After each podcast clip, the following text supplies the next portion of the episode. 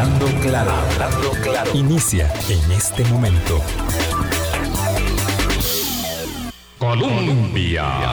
Con un país en sintonía, son en punto a las 8 de la mañana. ¿Qué tal? ¿Cómo están? Muy buenos días, bienvenidas, bienvenidos a nuestra ventana de opinión.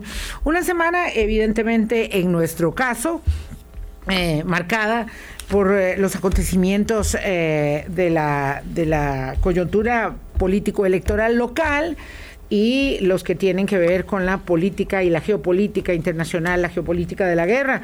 Hoy cerramos nuestro, nuestro espacio y nos vamos de descanso de fin de semana mm, evaluando dos de las últimas cuatro encuestas. El miércoles hablamos de la encuesta CIEP-UCR, hoy vamos a hablar de la encuesta de IDESPO de la Universidad Nacional y de la encuesta de investigaciones eh, de Mario Quiroz para poder, digamos, un poco poner sobre la mesa un tema particular que nos interesa. Es eh, la probabilidad de que la gente vaya a votar o no en la segunda ronda, las características que esas votaciones eh, apáticas o más o menos interesadas en el proceso eh, tienen, eh, qué los motiva, qué los eh, conduce, porque claro, han estado escuchando ustedes mucho sobre cuál es la ventaja que tiene uno sobre el otro y ya sabemos que excepto la encuesta de demoscopía de anoche, hay entre 10 y 13 puntos de ventaja en las eh, otras tres encuestas que salieron este esta semana. Solamente dos puntos, no, tres puntos de diferencia en la encuesta de Demoscopía. Álvaro, ¿qué tal? ¿Cómo estás? Muy buenos días. Buenos días, Vilma. Buenos días, eh, oyentes. Gracias por estar eh, toda esta semana con nosotros. sí, hay que ver estos números. por supuesto, mm, bueno, como, como ocurrió antes de la primera vuelta y siempre hay que ponerle ojo a este grupo de, indecisos que pueden o ampliar esta ventaja, ciertamente, que tiene Rodrigo Chávez, o reducirla. Y la pregunta es, ¿reducirla cuánto entre Figueres y Chávez? Porque por supuesto podría reducirse esta diferencia, pero no de manera suficiente para volcar esta eh, ventaja que le acreditan los estudios. Hay que, eh, hay que señalar en momentos diferentes, ¿verdad? La de IDESPO fue en la tercera semana, en la, mm, sí, tercera semana de febrero, una semana después de la elección. La de... Ya, ahorita vamos a ver justamente los plazos, los tiempos, porque evidentemente eso es, eso es importante. Estamos hablando de las encuestas de febrero para acá. Perdón, Vilma, nada más que además de esto, de las encuestas y esto, durante esta semana eh, ayer conocimos ya la llegada del voto de la sala constitucional y la probabilidad de que se vote pronto el segundo, se dé la segunda votación a el proyecto de empleo público que por supuesto es parte del acuerdo de la agenda del acuerdo con el Fondo Monetario Internacional y que puede mover las agujas y podría determinar incluso la discusión político electoral de la próxima semana. Bilba. Así es. Mario Quiroz, ¿qué tal? Muchas gracias. Buenos días. Gracias por estar aquí con nosotros. Ahorita se incorporará Laura Solís de IDESPO, ya está llegando, eh, pero me complace mucho saludarle nuevamente, Mario. ¿Cómo está? Buenos días, Vilma. Buenos días, Álvaro. Y saludos a todos los que nos escuchan. Sí, semana, semana de encuestas que siempre mueve mucho las aguas electorales. Eh, y, con lo que decía Álvaro, yo empezaría por, por un tema. Sí, fueron hechas en momentos distintos y se tiende a decir que pintan una foto de un momento. Pero yo sí diría que ya tenemos un álbum con cuatro fotos. Muy bueno eso del álbum de las cuatro fotos. Estamos hablando de la mitad de febrero hacia acá. Eh, se ubican la del IDESPO del 14 al 19 de febrero. La del CIEP fue del 22 al 24 de febrero. La de Enfoques fue del 25 de febrero al 1 de marzo y la de demoscopía entiendo que fue aproximadamente del 26 de febrero al 2 de marzo. Lo cierto es que como primera gran conclusión, lo que podemos tener es que más allá de diferencias de 10 o 13 puntos, si tomamos de la elección, el resultado de la elección al primero 2 de marzo, sí se puede decir que eh, por cada voto que don José María Figueres ha subido, eh, don Rodrigo ha subido dos o tres. Y sí creo que, de nuevo, independientemente de cuál sea el resultado que tomemos, si es la de eh, demoscopía de ayer de tres puntos, la de IDESPO, la de nosotros con 13 o la del CIEP que da 10, eh, si hay un cambio eh, importante. El que era segundo ahora está de primero y el que era primero ahora está de segundo. Entonces, para hablar como si estuviéramos a las 9 en punto decisivo, se movió la tabla y, eso, y eso ha implicado necesariamente eh, entendería yo que algunas preocupaciones u ocupaciones en cada una de las campañas. Permítame de una vez darle la bienvenida a Laura Solís del programa de Umbral Político de IDESPO de la Universidad Nacional eh, para de una vez incorporarla a la conversación. Ah, buenos días, Laura, ¿cómo está usted? Buenos días, muy bien. Muchas gracias, Vilma, por la invitación. No, con muchísimo gusto. Eh, queríamos eh, explorar un poco, veníamos eh, señalándolo así, las mm, probabilidades y las motivaciones que tienen las personas que puedan ir a votar, entendiendo, como ya plantea muy claramente Mario Quiroz, que tenemos un álbum con cuatro postales este y eso ya una claro claro exactamente ya ya no es solamente digamos, la impresión eh, que, puede uno darse caminando por ahí, por aquí, por allá, que se la da uno muy claramente respecto, las banderas se dice no votan, pero las adhesiones se van viendo muy notoriamente y esto hace que vaya asentándose esta idea de que Rodrigo Chávez tiene que mantener eh, su ventaja eh, y eh, que el final, como decía Roberto Gallardo, será de si puede, eh, de, si siempre va a ganar, más que o si no va a perder adhesiones o si no va a cometer errores más que lo que haga la campaña del Partido Liberación Nacional, que ya también hablaremos de eso. Pero vamos a ver, a mí me interesaba mucho eh, tanto en la encuesta y después como en la encuesta, uh, Mario, eh, que, hace tu, casa, tu firma, es eh, esta, esta cantidad de gente que dice que va a ir a votar que luego no va, porque aquí estábamos hablando de abstencionistas e indecisos, que son dos categorías diferentes, ¿verdad? Porque yo no quiero que, que siga existiendo la idea de que estamos hablando de una sola cosa.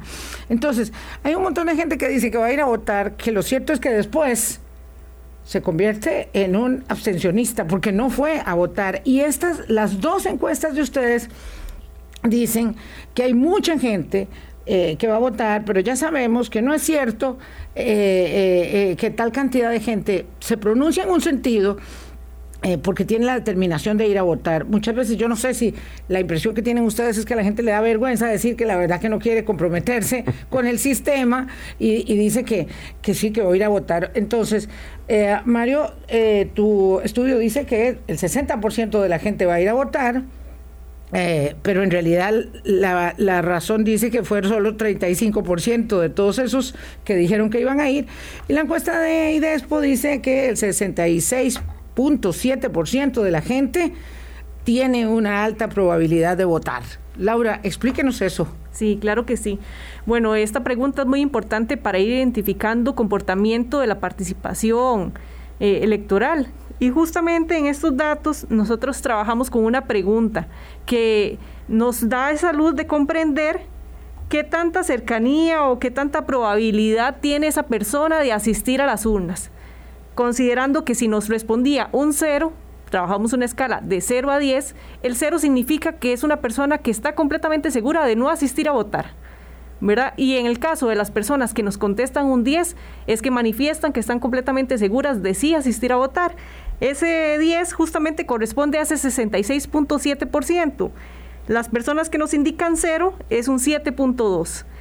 En el marco de la diferencia entre el 0 y el 10 tenemos un grupo de personas quienes nos contestan, por ejemplo, de 1 a 5 tienen una baja probabilidad. ¿Qué quiere decir esto? Que como lo señalaba Vilma, muchas ocasiones estas personas finalmente pueden decidir no asistir a las urnas, ¿verdad? sumarse al abstencionismo, a ese cero.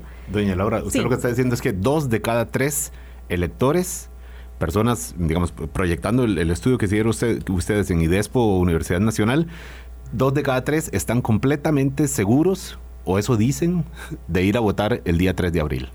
En realidad, eh, los que están completamente seguros es el 66%, entonces serían como 6 de cada 10. no, casi, el, número, digamos. Sí, sí, el número hay que, hay que leerlo con esa mesura, ese cuidado, ¿verdad? Porque sabemos que la participación en procesos electorales anteriores y, justamente el hecho más cercano es el pasado 6 de febrero, no fue tan, tan fuerte, ¿verdad? Hay un abstencionismo ahí presente y el escenario quizás no cambie tanto. Entonces, como ustedes lo señalaban, muchas veces las personas en las encuestas nos pueden decir, sí, tengo una alta probabilidad de asistir a votar, una media probabilidad de asistir a votar, pero finalmente el hecho tiene que concretarse el día de la elección. Y ah. eso no siempre ocurre, ¿verdad? Aquí hay una fluctuación, porque puede haber personas que están completamente decididas a votar, pero todavía no tienen un candidato o candidata definido, perdón, candidato, porque en este momento son dos candidatos, ¿verdad? Definidos. Y entonces, eso ocurre que eh, si yo no logro decidirme, entonces puede que no tenga interés siquiera de asistir a urnas. Ah, entonces, ese grupo entre el 1 y el 9 no manifiesta una total seguridad. Incluso el que tiene una total seguridad que haya señalado su respuesta como un 10, podría eventualmente, en el mes que nos queda de proceso electoral, cambiar su decisión. Ah, ya tenemos la primera ronda para poder evaluar lo que eh, eh, la diferencia entre lo que se dice y se hace, que es muy típico nuestro en Costa Rica, por cierto, también. Yo le digo, yo llego a su casa y luego después no aparezco. Le digo, ay, tuve un problemilla, tuve un problemilla, qué problema, qué vergüenza. Y usted se quedó ahí con, la, con, el café puesto.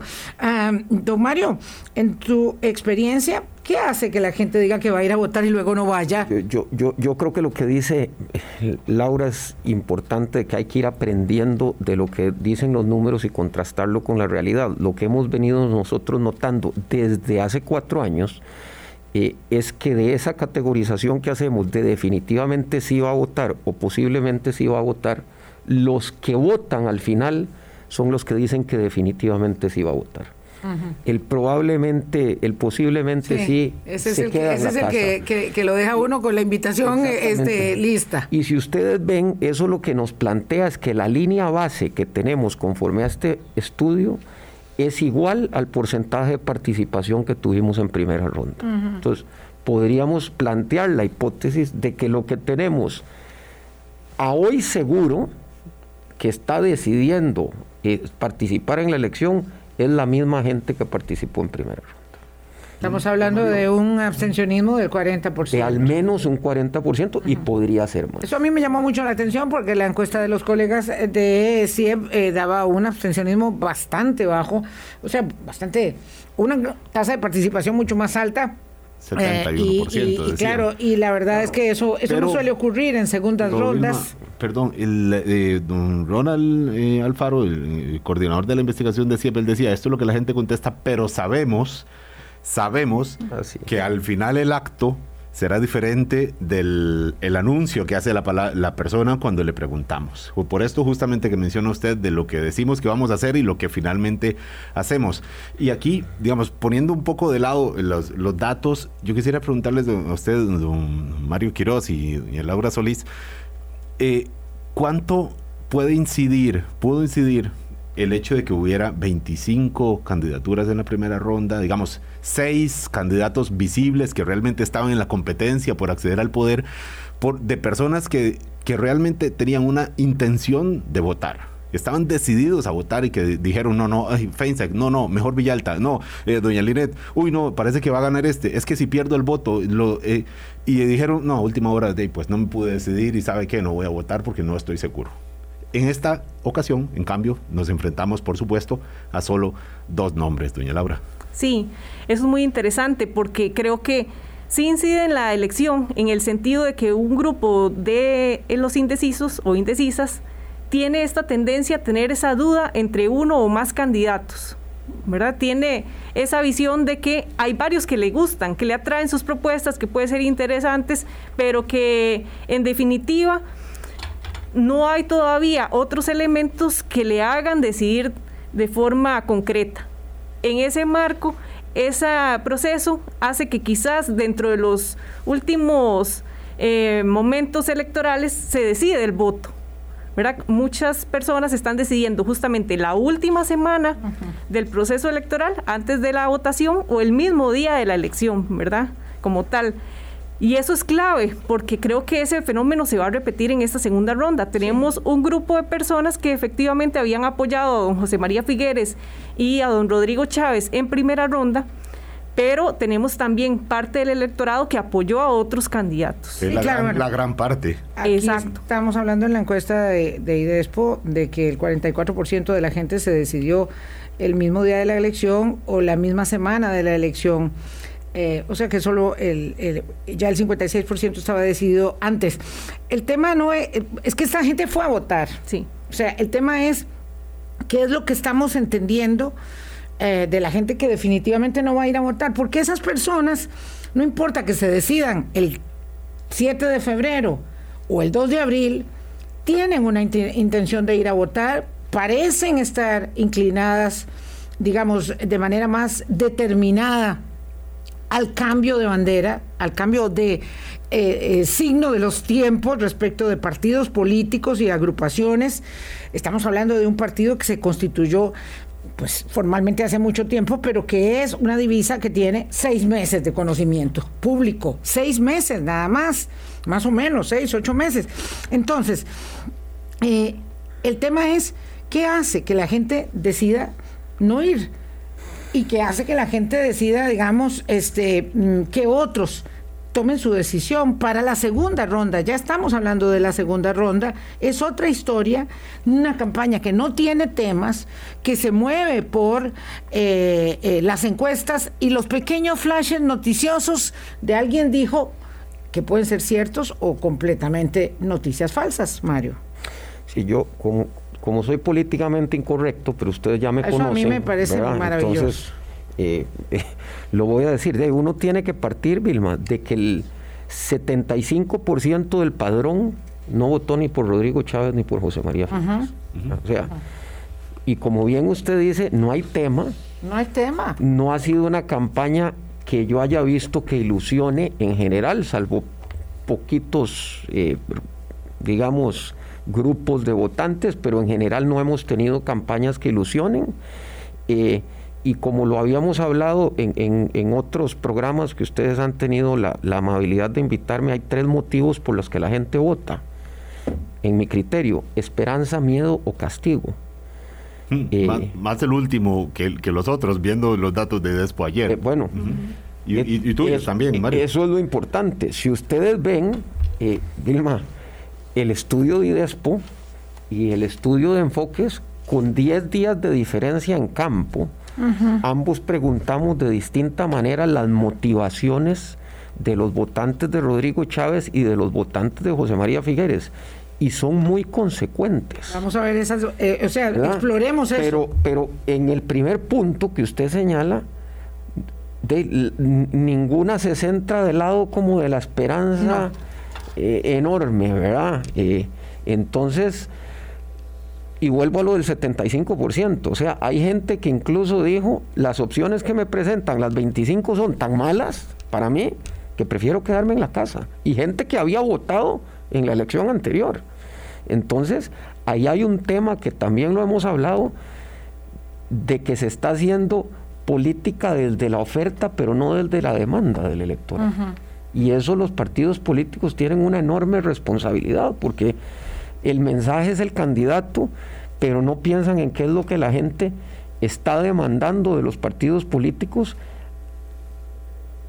y más, y, más allá de los partidos políticos, de la acción política que viene en los cuatro años siguientes a las elecciones. Sí, consideramos que en efecto la gente está, eh, digamos, validando su intención de voto desde, mm, usted decía el castigo, podemos agregarle a eso, no sé, el enojo, el cabreo, este, el rechazo, el repudio, la venganza, la animadversión, todas esas condiciones, qué triste conducirse en la vida, este, sí, en apego a esos parámetros que no son, que no son la esperanza. Uno puede, entender evidentemente lo que ocurrió eh, en la campaña anterior eh, y cómo el enorme, digamos, aglutinador por experiencia eh, de, de la gente siempre es el miedo El miedo tiene una capacidad de aglutinar eh, de una manera eh, eh, impresionante, pero aquí estamos hablando de la gente que está enojada. Y resulta que en la encuesta de IDESPO el 37% de la gente dice que va a votar por Rodrigo Chávez. Los que van a votar por Chávez, el 37% dice que lo van a hacer porque van a votar en contra de José María Figueres y porque eh, 10, asúmele 11 más que quieren votar por un candidato nuevo. Pero imagínense que eh, quienes dicen que van a votar por José María Figueres aluden más a la experiencia y solamente un 13% y a la preparación del candidato. Solamente un 13% dice que va a votar por Figueres para votar en contra de Chávez. Entonces, si, si el sentimiento es negativo,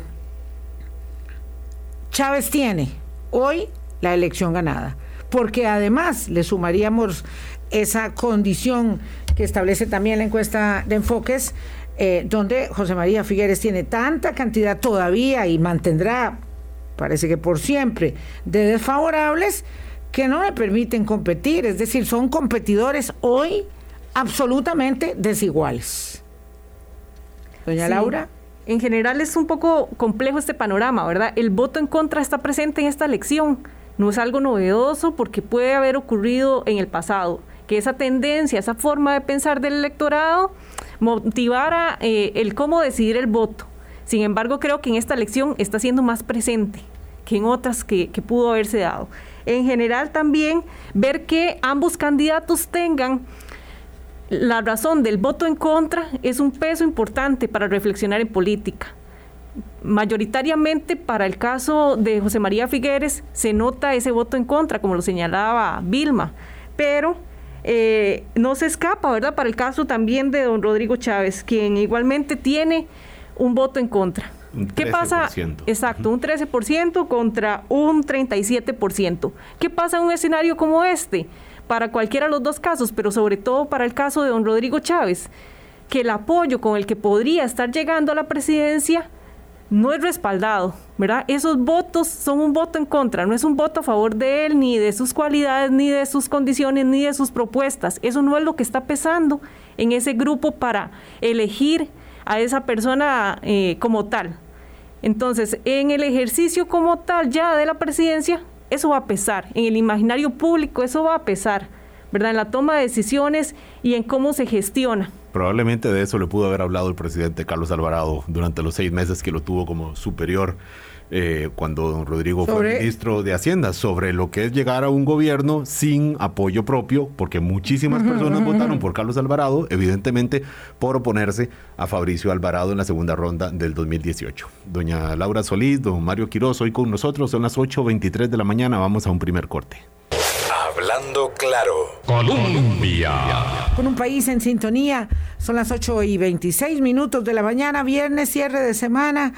Ah, vamos a dejar, o nos toca eh, haber dejado este, este cierre el tema, el tema del seguimiento de la guerra, que por supuesto está, está en candente. Las informaciones de anoche eran muy, muy preocupantes y evidentemente ahí están instaladas eh, y les recomiendo mucho que eh, sigan nuestra entrevista de ayer con doña a Cristina Guizábal, que fue realmente aleccionadora sobre el momento el que vivimos y el tema de la escalada nuclear que genera tanto, tanto uh, temor, por supuesto hoy conversamos con Laura Solís, eh, Mario Quirós, sobre las últimas eh, encuestas, investigaciones de opinión pública. Este, la gente ya tiene muy poca adhesión eh, partidaria como para votar por la tradición en el sentido más positivo, pero sí tiene alguna adhesión para votar contra las tradicionales divisas. Eso es muy curioso. Sirve para una cosa, pero no para otra. Entonces, la verdad que solamente el 10%, el 15% de la gente piensa que va a votar por don José María Figueres por una cuestión ya de tradición. Esa es muy poca. La mayoría de la gente busca otras, ah, otras motivaciones. Y la gente además se muestra, se muestra apática, se muestra, em, digamos, distanciada y enfriada con el sistema, lo cual no es nada nuevo porque pasa en todas las democracias. Esto, eh, ¿qué lectura les da a ustedes teniendo en cuenta que esta campaña tan insulsa, ¿verdad? Tan, tan vacía de contenido, pareciera conducirnos nada más a la consolidación de las cifras de don Rodrigo, a que tenga la, posibilidad de mostrarnos, digamos, un, equipo de respaldo, pero aún sin mostrarlo, pareciera que eso eh, no lo determina, a él no lo determina, es él.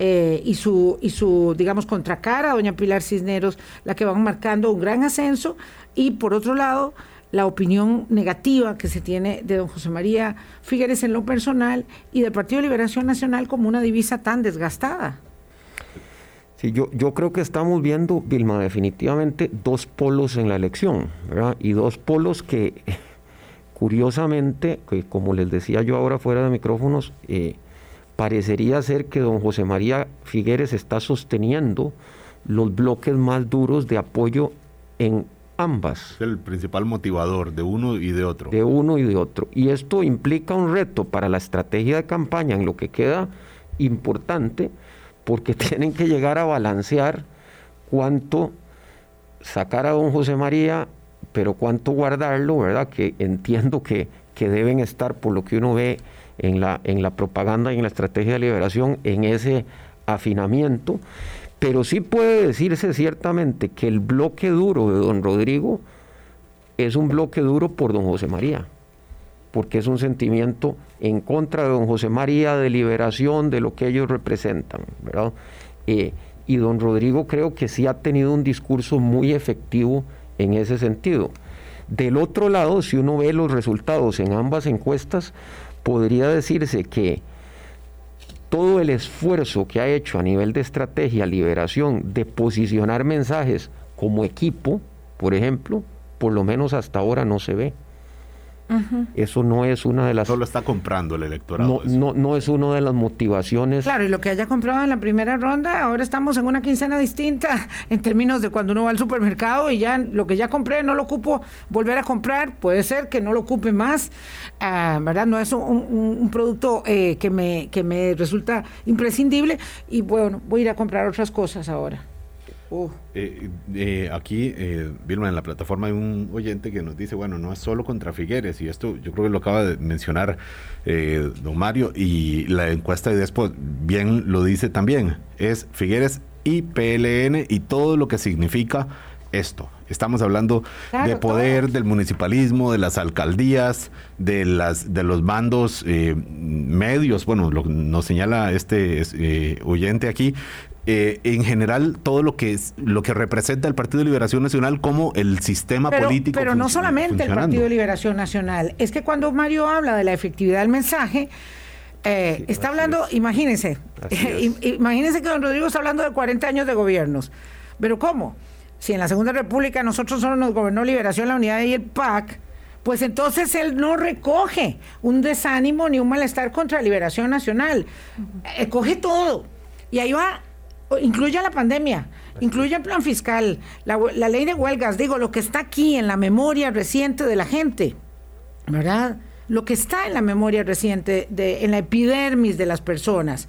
Entonces, claro, eso es muy potable, porque él no va a ser parte de la clase política que nos ha gobernado hasta que pasen los cuatro años de progreso social democrático, si es que se consolidan esas tendencias. Y hoy por hoy, ¿Qué es lo que está manifestando la gente en democracia? En democracias, es que además hay que salirse del ombliguismo. Es voy a pegarle una cachetada al sistema tal cual. Porque no me resulta, porque no me da suficiente trabajo, porque no me alcanza la pensión.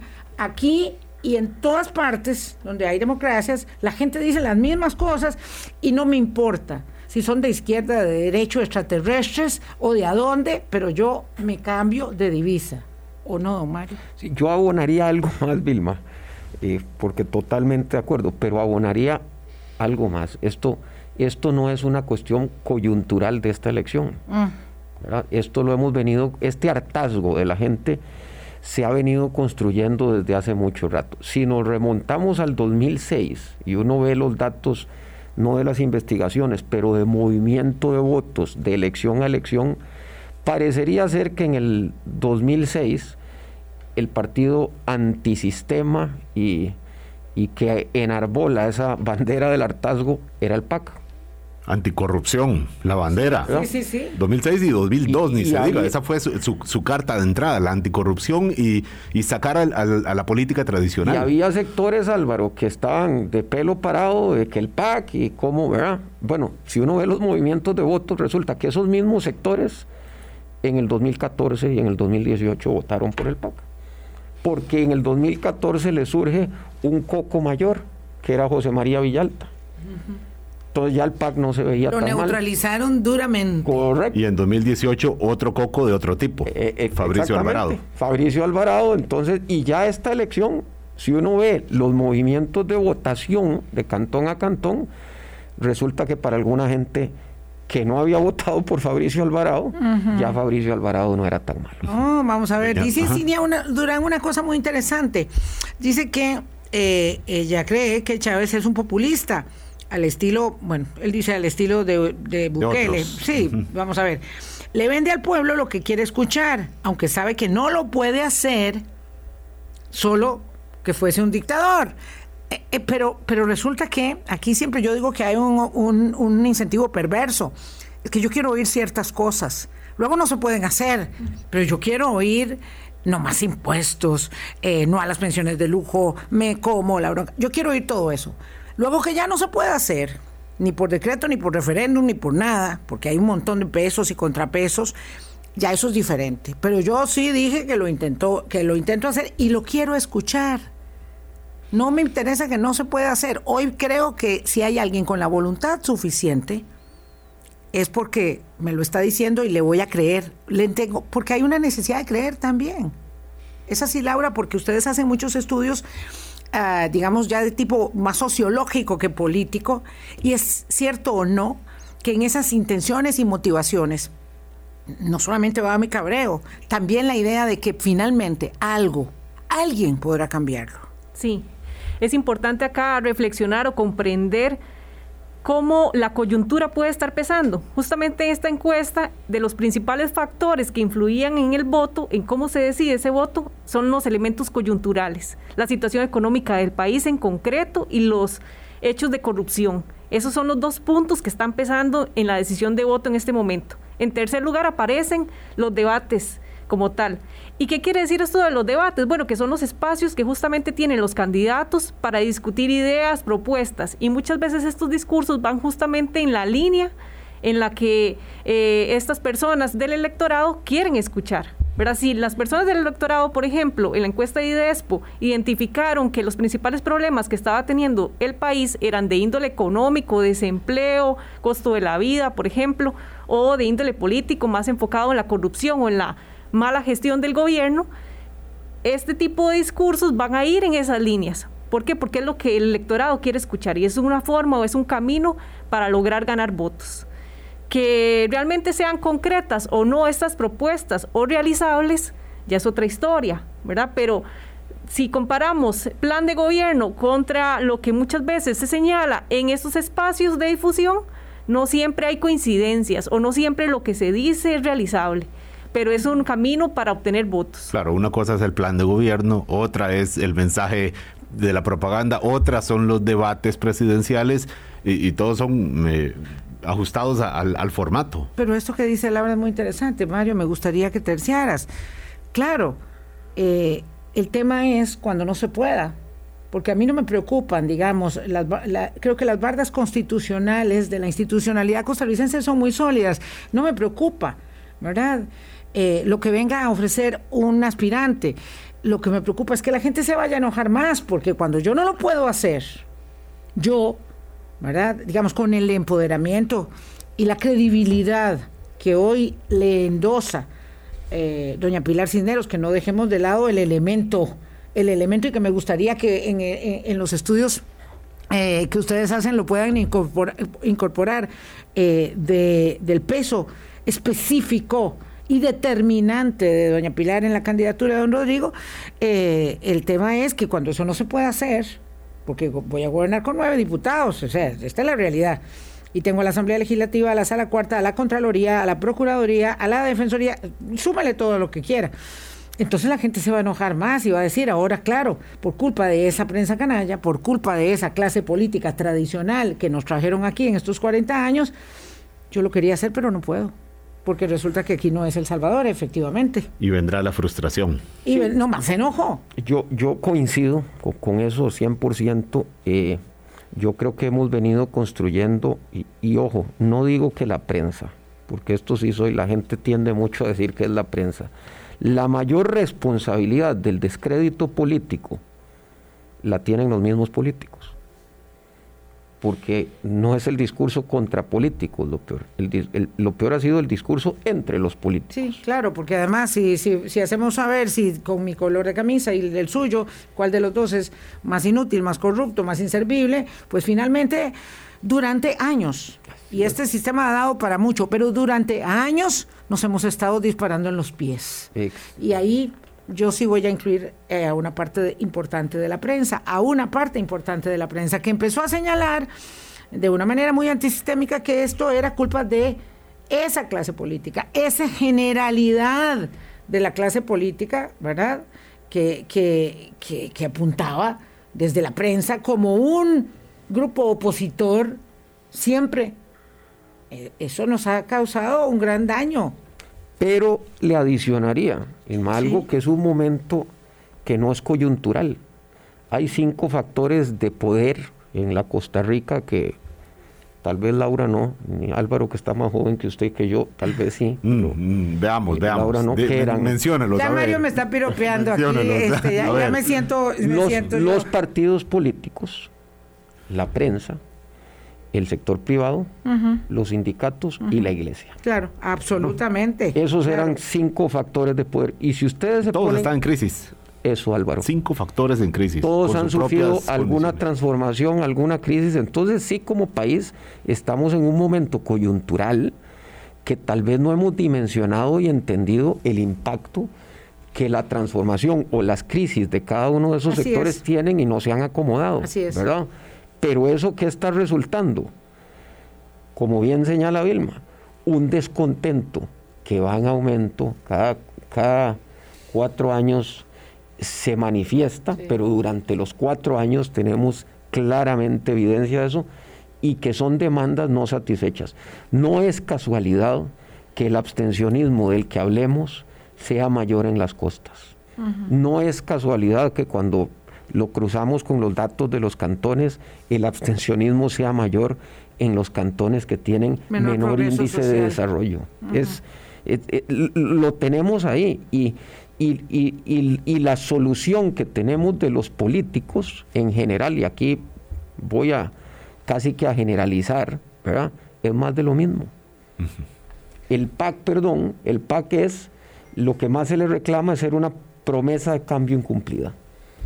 Claro, y no vale, digamos, el ejercicio de intentar, en el calor de una contienda electoral, racionalizar. Digo, por supuesto que es válido. Lo que pasa es que lo que quiero decir es que resulta casi inútil generalizarlo, porque esa, esa manera de disparar permanentemente, ese, ese odio manifiesto que hubo eh, y lo voy a circunscribir, de liberación al PAC y del PAC a liberación en su primer ejercicio gubernamental, en su primer ejercicio gubernamental, llevó a este estado, digamos, de todos son iguales, aunque no lo sean, aunque no lo fuesen, aunque finalmente se trata de personas distintas, liderazgos diferentes, eh, énfasis, ¿verdad?, eh, distintos y capacidades de maniobra muy limitadas para todos. Ahí es donde confluye la preocupación que tenemos respecto a quién vamos a elegir, porque independientemente que elijamos a José María Figueres o a Rodrigo Chávez,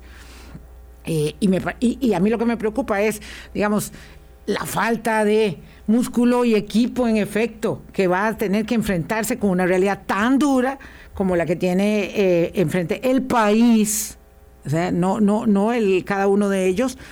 Ahí es donde pareciera ah, encontrarse una mayor profundización, porque así como se nos acabó el bono demográfico, se nos va acabando el bono de la institucionalidad democrática. Pausa. Colombia.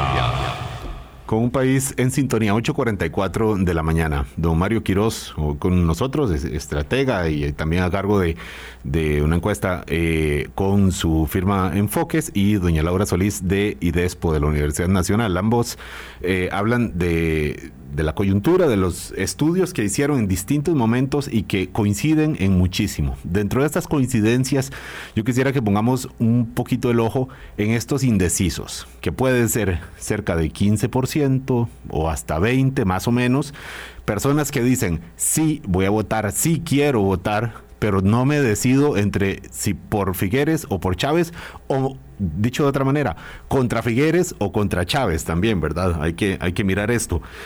Proyectado esto sobre Padrón, estamos hablando de cerca de 350 mil personas, quizás hasta 400 mil, por ahí puede moverse, que, que, pueden, que resultarán determinantes para saber si se amplía la ventaja de Chávez o si se revierte a favor de, Figueres, cosa que por supuesto parece más difícil.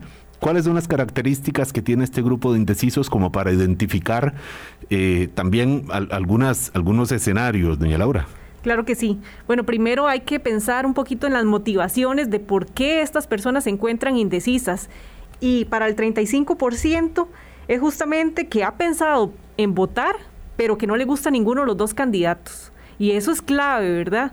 Porque nos indica que posiblemente estas personas o no votaron, o votaron nulo, o votaron en blanco, o votaron por otro candidato en la primera ronda. Pero es la mayor, el mayor punto por el que no han decidido su voto.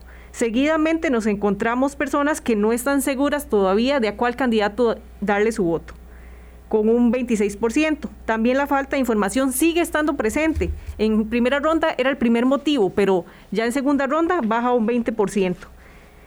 Y eh, hay personas que aún no han pensado por quién votar en específico, con un 14%.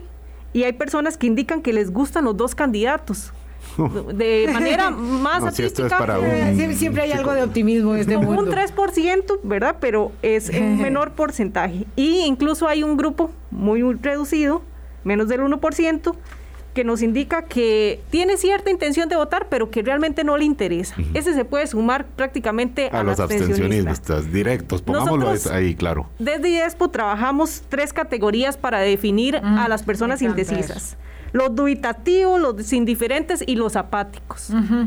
Justamente los dubitativos, estos que están dudando entre dos o más candidatos, que están pensando a, quién le dan su voto, que no lo tienen claro aún. El indiferente, personas que aún no han pensado por quién votar. Y el apático, que no muestran interés en la política o en elegir un candidato para eh, darle su voto. Pero que sí votarán, perdón, doña Laura, porque estamos hablando de indecisos. Exacto, es un grupo de personas que nos dijo tener cierto interés en votar. Sí, sí, que tal vez votarán. Sí. No nos asegura que así lo hagan, ¿verdad? Ya lo conversamos. Cuando es, que, su, su, su, su eh, calificación misma, ¿verdad? Eh, orienta a pensar que, que, que tal vez no Sí, es como cuando uno le pregunta, ¿qué, ¿qué, va a tomar en la fiesta de la noche? Uno, mm, no sé, ahí veo. Y en realidad en el fondo es, no, voy a llegar.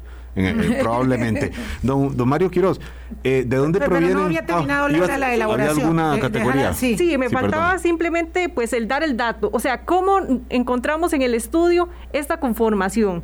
Para los dubitativos, aquellos que tenían esa duda entre uno u otro, aparecen con un 29%.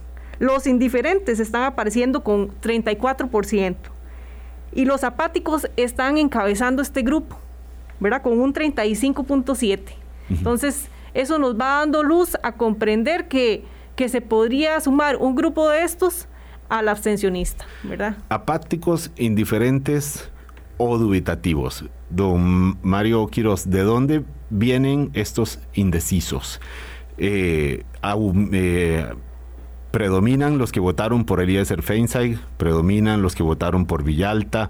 Para, eh, hablo de la primera ronda del 6 de febrero. ¿De, dónde, de, qué casa vienen estos que ahora están dudando? Yo voy a irme un paso atrás, Álvaro, antes de la casa. Por favor. Y voy a irme al perfil, porque es interesante. Ah, a complementar lo que dice Laura. Primero, las mujeres están más indecisas que los hombres. Y recordemos que hay un dato interesante, las mujeres participan más que los hombres tradicionalmente. Hay que ver qué resultó esta elección, pero tradicionalmente ha sido así. Y Nosotras tenemos un peso eh, muy importante en lo que se va a decidir. Pero no es, no, no, no, es, eh, no es sorprendente desde el punto de vista que por la dinámica que se ha dado la campaña, eh, las mujeres estén más indecisas en cuanto a por quién votar. a mí me sorprendió que si segmentamos la intención de voto por género, don José María y don Rodrigo salen prácticamente empatados. Igual por eh, eh, proporción de hombres que de mujeres para uno y otro. Para uno y otro, pero las mujeres están más indecisas, eso por un lado. Si lo vemos por región, eh, fuera de la región metropolitana hay más indecisos. Más indecisos. indecisos. Y recordemos que aquí el abstencionismo es más alto en estas regiones. Entonces, abonando lo que dice Laura, es probable que algo de estos indecisos se vaya más bien al abstencionismo que hacia alguna de las otras dos opciones. Y si lo terminamos de ver por grupo etario, ¿verdad? Eh, de lógicamente los más decididos son los de más de 50 años, que gracias a Dios ninguno de los que estamos aquí entra en ese grupo. Ah, bueno, muchas gracias. Ven como Mario está me hace rato. empiezo a dudar de esos datos que está dando Mario. Empiezo a dudar de la objetividad de los datos de Mario. Y los grupos más jóvenes son los que tienen un mayor grado de indecisión. Entonces, eso... Claro, y ahí, perdón, nuevamente, en términos de mujeres y de jóvenes, pero yo lo situaría en el segmento jóvenes, donde hay una, eh, una un batallón eh, de mujeres también.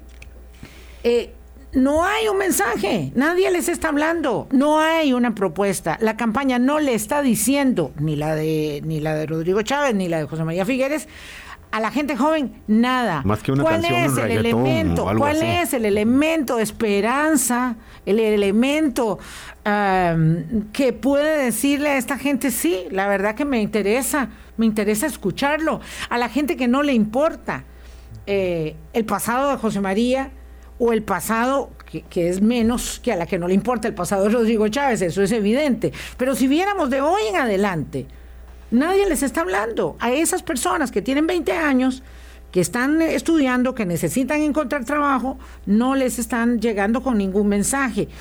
Y los temas que les interesan, que son la afirmación de los temas de derechos humanos, el cambio climático y todo lo que eh, en muchos estudios ustedes han evaluado, tampoco está presente eh, para que esa juventud se sienta ah, motivada.